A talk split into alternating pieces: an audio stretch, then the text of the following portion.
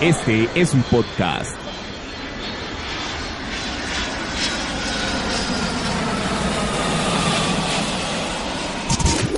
Aeropuerto Podcast, un espacio dedicado a la aviación. Aeropuerto Podcast.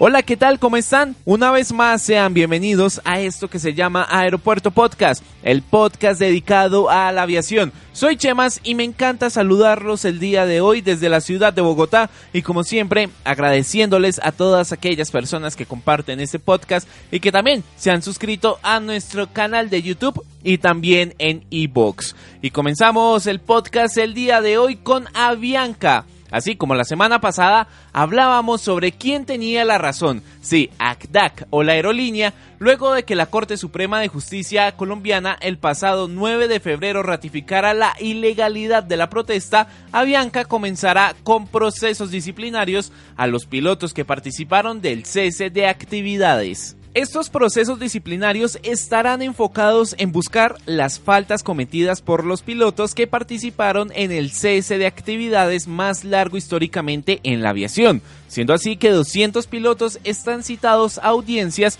entre el lunes 26 de febrero y el martes 6 de marzo. Según Avianca, los pilotos citados hacen parte de los 700 que participaron en el cese ilegal de actividades que dejó afectados a más de 500.000 viajeros y con esto la cancelación de al menos 20.000 vuelos. Todos los pilotos citados a audiencias que inician en esta semana podrán estar acompañados por los líderes sindicales de ACTAC, así como lo determina la Convención Colectiva de Trabajo.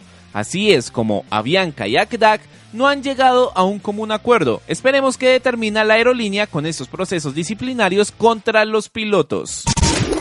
Como todos lo sabemos, en el mundo se está luchando con una escasez de pilotos y la aerolínea Qantas Airways anunció después de dar a conocer sus ganancias a récord correspondientes al primer semestre del 2017 que estas equivalen a 473 millones de dólares que trabajará en una escuela para formar hasta 500 pilotos al año. De una forma inicial se prepararán al menos 100 pilotos por año para la aerolínea Qantas y en un futuro otras aerolíneas podrán pagar para el uso de las instalaciones y poder dar sus capacitaciones. La apertura de las instalaciones está prevista para el 2019, para comenzar en la formación de los pilotos, ya que para el año 2036, según Boeing, solamente la región Asia-Pacífico requerirá más de un cuarto de millón de pilotos, alrededor del 40% del total mundial. La inversión inicial por parte de Qantas para el nuevo centro de formación será por 16 millones de dólares, el cual estará ubicado en la Australia regional. Y para finalizar nuestro podcast el día de hoy, la situación por la que pasan las aerolíneas en Venezuela cada vez se hace más pesada. Así como muchas aerolíneas internacionales han abandonado los cielos venezolanos por consecuencia de una baja demanda y de una alta deuda por parte del gobierno de Nicolás Maduro, las aerolíneas nacionales que ofrecen las conexiones aéreas dentro y fuera del país se están enfrentando cada vez a más problemas internos, lo cual las ha llevado a la cancelación de vuelos y menos opciones para los venezolanos. Según un piloto de Acerca que pidió no ser identificado, hizo algunas declaraciones en el portal online Airways Magazine, donde dijo que, a pesar de que el régimen comunista de Venezuela destruyó la economía del país, tanto Acerca como la Santa Bárbara fueron mal administradas. Además, expresó que los propietarios nunca se preocuparon por tenernos contentos, nos deben mucho dinero, compraron piezas equivocadas para sus aviones, manteniéndolos en tierra indefinidamente, dejaron a miles de pasajeros varados y ahora huyeron del país escondiéndose de sus responsabilidades.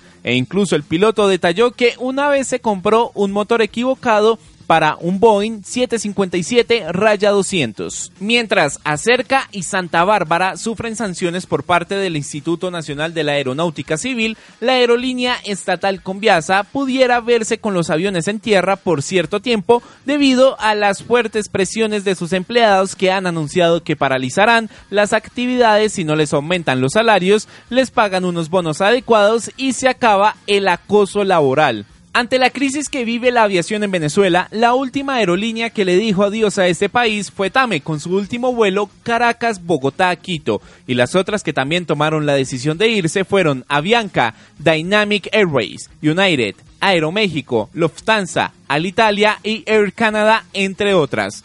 El panorama, según expertos, puede empeorar y dejar a Venezuela sin operaciones aéreas, ya que por el valor de su moneda y la crisis que vive actualmente este país, no se ha podido avanzar tanto en el mantenimiento como en el cumplimiento de los itinerarios de las aerolíneas. Hasta aquí Aeropuerto Podcast. Si te gustó, recuerda darle like y compartirlo. Soy Chemas y nos escuchamos en el siguiente podcast. Un abrazo. Chao, chao.